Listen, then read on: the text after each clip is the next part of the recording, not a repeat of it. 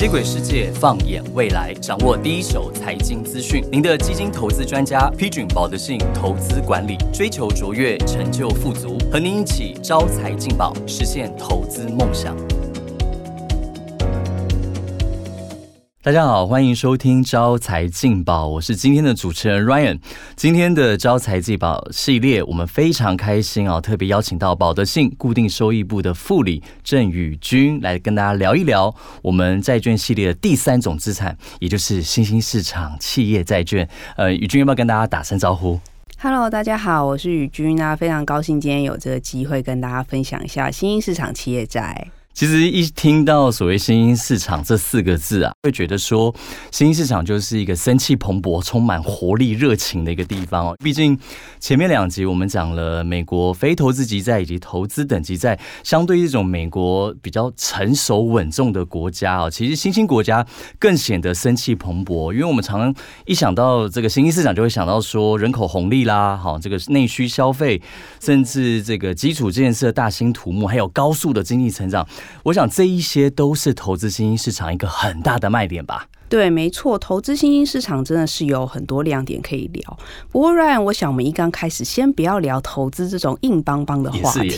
我相信呢，就是新兴市场改变，很多人都亲身经历过，特别是近期以后大家去旅游的时候。那最近真的很多人会去东南亚国家玩，像是泰国啊、印尼、马来西亚、新加坡这些地方。那 Ryan，你会不会觉得，就是不管是你啊，或是身边的朋友去那边玩，会感觉到那边的人，哎，特别年轻，那整个国家特别有活力。对，而且现在从脸书上看到好多朋友都新马泰。哦，大家都去那边玩，而且消费力也蛮旺盛的。感觉上，我身边人都去过一轮了。而且啊，就是过了一场疫情之后再去，你会发现很多地方都变不一样了。有很多新的大楼啊，什么贵妇百货啊，或者是国际连锁的饭店的进驻。像我同事，他最近就有跟我分享说，他刚从曼谷旅游回来。他说，现在曼谷现在真的已经很很时尚的感觉，就是变成时尚之都，有很潮的饭店啊，很潮的餐厅。等等等啊，他这次有跟我推荐一个他去的一个曼谷的餐厅，好像叫做。OHO 吧，然后我还去 IG 上看了一下这个餐厅的照片，看起来真的超美的，就那水晶灯啊，金光闪闪的墙壁。那重点是它的主厨啊，好像是从拉美请来的，就是好像是得过什么拉美五十大最佳餐厅的那种主厨，所以他们餐厅的东西很好吃，然后又好打卡，重点是又可以欣赏曼谷的天际线。真的听说很难定位。对，等于说你一面吃着美食美酒，又可以欣赏看美景。对，因为观光客跟当地人都很想要去，而且同事还说他最推荐是去吃晚餐时段。为什么呢？因为五点半进场以后，可以一路喝到半夜。哇！那因为餐厅在七十六楼嘛，所以你进去五点半进去以后，你可以一路从夕阳欣赏到夜景，然后吃美食。这样你在讲的同时，其实我已经在划手机，我赶快 Google 一下这家餐厅。这么快？对啊，这家餐厅也真的是太梦幻了吧！我他他这边特别写说，它是泰国最高最美的空中餐厅啊。有人说这家餐厅就像是漂浮在空中的一颗钻石。哎，我觉得钻石不夸张，因为它照片看起来真的是亮晶晶的、不灵不灵的那种风格的。对我，我想，我想真的是应该要去尝试一下。我想下一次我全家大小如果要去泰国的话，一定要好好的去体验一下这家餐厅。哦，我也很想去。而且 Ryan，你知道吗？我想大家借由旅游体验啊，应该可以感受到这些国家的发展。那我想我们感受得到，国际机构也感受得到。那像是国际货币基金组织，我们简称 INF，那在最新的展望报告里面就有提到说，它预测今年跟明年。已开发经济体今年跟明年增长大概是一点五跟一点四 percent，那。新兴市场、新兴经济体呢，今年跟明年都是四 percent 哦。成熟国家一点五，但是新兴市场有四个 percent。对，四 percent 跟一点五有差距吧？哦，差距差蛮大，很明显，差距很明显。那国际机构感受得到，当地企业也感受得到，他们国家未来的成长是很有机会的。所以这些新兴国家的企业呢，他们就会想要提前去布局建设。那布局当然就需要资金，那企业就会需要发债来筹资。他们发的。这些债券就是我们今天这集要聊的新兴市场企业债券。哦，我懂了。其实，而且我们讲讲到投资面啊，我也很想从台湾的科技业来当做例子，因为第一个，其实台湾市场也是新兴市场嘛。呃，另外一个话就是，我想我们的听众朋友一定都非常熟悉台湾的护国神山哦，这晶圆代工的龙头啊，台积电。对，而且它的一个获利跟营收呢，常常都是一个所谓的模范生的一个等级啊。而且在债券市场的分类当中啊，护国神山发的债券也会被归类在所谓新兴市场的公司。在是是，对，而且很多人都认为说，我们做投资理财要去存股哦，不管是透过定期定额或是单笔，要去投资护国神山的股票，因为它的企业的呃这个营运非常的稳定。而且它的现金流量也非常的稳健。不过，我有的时候我们可以换一个角度来思考，存股也应该要存在啊，存在债是债券的债啊，就是说，如果我要投资护国神山所发行的公司债，同样的也可以稳稳的投资，也可以赚取它债券到息的债息。哎，瑞，你提到像是护国神山这种优质企业啊，其实，在新兴市场企业在这个市场里头，真的有很多都是具有市场地位的公司。那比如我举一个最简单的例子哦，我想大家应该都听过，是新加坡的华侨银行。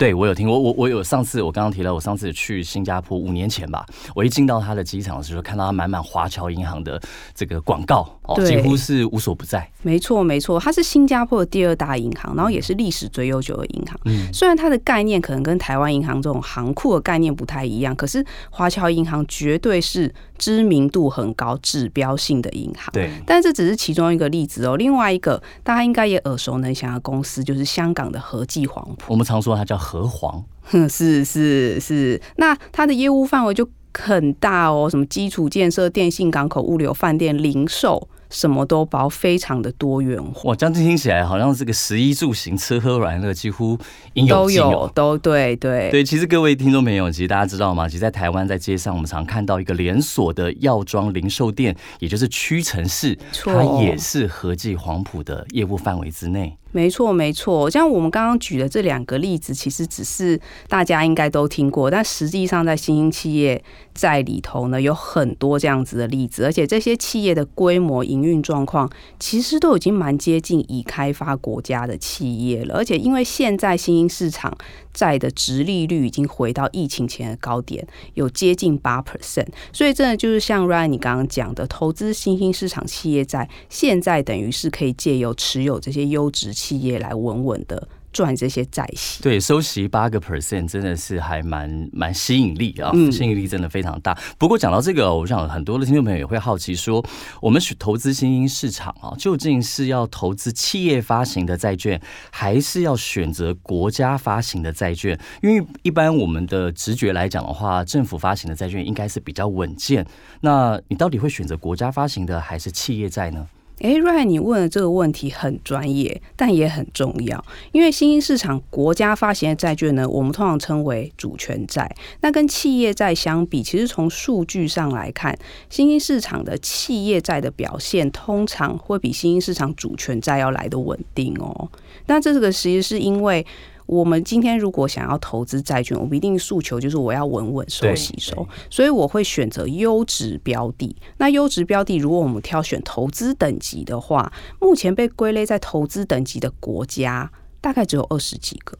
但是如果是投资等级的新兴企业的话，有超过三百多家可以挑选，这个可以挑选的范围就大很多。而且这些企业很多，不只是我们刚刚提到这两个，还有更多更多都是跨国营运的龙头企业。那他们的体质真的不输给国家。那再加上这些新兴企业，他们发行的券呢，通常天期会比较短，所以投资这些企业债券，除了长期报酬率高于主权债之外，他们的波动度相对于主权。在会更低哦。宇君，你刚刚边讲的时候，我边手把它笔记下来哦。你刚刚讲的有三个重点，就是说，第一个，其实长期来看呢，公司债它的报酬表现的比政府债还来得好。而且第二个，选择很多元，有超过了三百多家啊，这个投资等级企业可以去做筛选。是。而且第三个就是财务体质不输于国家。没错。好，我想这边我也补充两个例子啊。因为我们知道说，其实美国非常重磅级的科技龙头，就所谓的。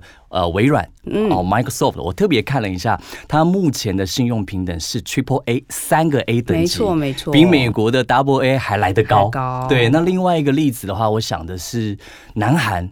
哦，因为三星电子，我想其实是它最大的企业。三星电子的这个信用平等，呃，跟南韩的国家主权平等完全是一模一样，等于是并驾并驾齐驱。对，所以我觉得说，其实公司在它的体制，甚至不输于它的一个政府。没错，没错。对，那不过接下来我想聊一聊呃货币政策，因为我们知道说这两个月其实美国已经算是暂停升息了，而且市场也认为美国的升息循环已呃即将进入到尾声。那我不知道说现现目前新兴市场它的货币政策又是如何？OK，讲到货币政策的话，我想大家现在应该都知道，说我们大概也认同说，现在货币政策美国的部分是接近到升息的尾声。那不过之前新兴市场的部分，因为他们之前是率先启动升息，所以今年呢，在开始有一些新兴国家通膨压力放缓的情况之下，也开始率先做降息。像是智利啊、巴西跟波兰，主要也是因为他们的通膨压力减缓。像今年的话，智利央行就降了。二点二五，降到二点二五啊？对，降二点二五。哇，那这样算一算，等于是降了九码。没错，有九码这样子的幅度。然后像巴西的话呢，也降了六码，波兰也降了四码，这个幅度。都很显著哦。那今年降了，明年会不会再降呢？诶，明年市场预期还有降息空间哦。像智利跟巴西，可能都还有五码到六码这样的降息空间。那降息对企业最重要的好处就是可以减轻借贷的成本。那当企业借贷成本下降的时候，获利面就会有改善的机会。也就代表说，现在投资新兴市场企业债，除了可以赚债券本身的收益以外，还有机会因为获利面的改善。这个契机来得到资本利得的空间。嗯，我懂了。其实我们常常在讲利率跟债券的价格成反比，所以当新兴市场的降息已经成为一个现在进行式的时候，我们不仅可以拥有七到八趴的收益，是，而且甚至还有资本利得的空间。对，没错，没错。对，所以接下来我想要把新兴市场的债券再挖的更深入一点。好，现在开始这个问题越来越深入了哈。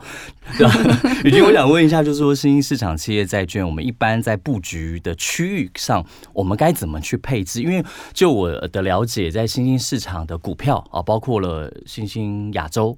包括拉丁美洲，还有所谓东欧的市场，那债券市场在新兴市场的配置应该要如何分配呢？的确哦，新兴市场的范围是很大，因为遍布全球几大洲嘛。那从 benchmark 来看，比重最高的是亚洲，大概是四十二 percent。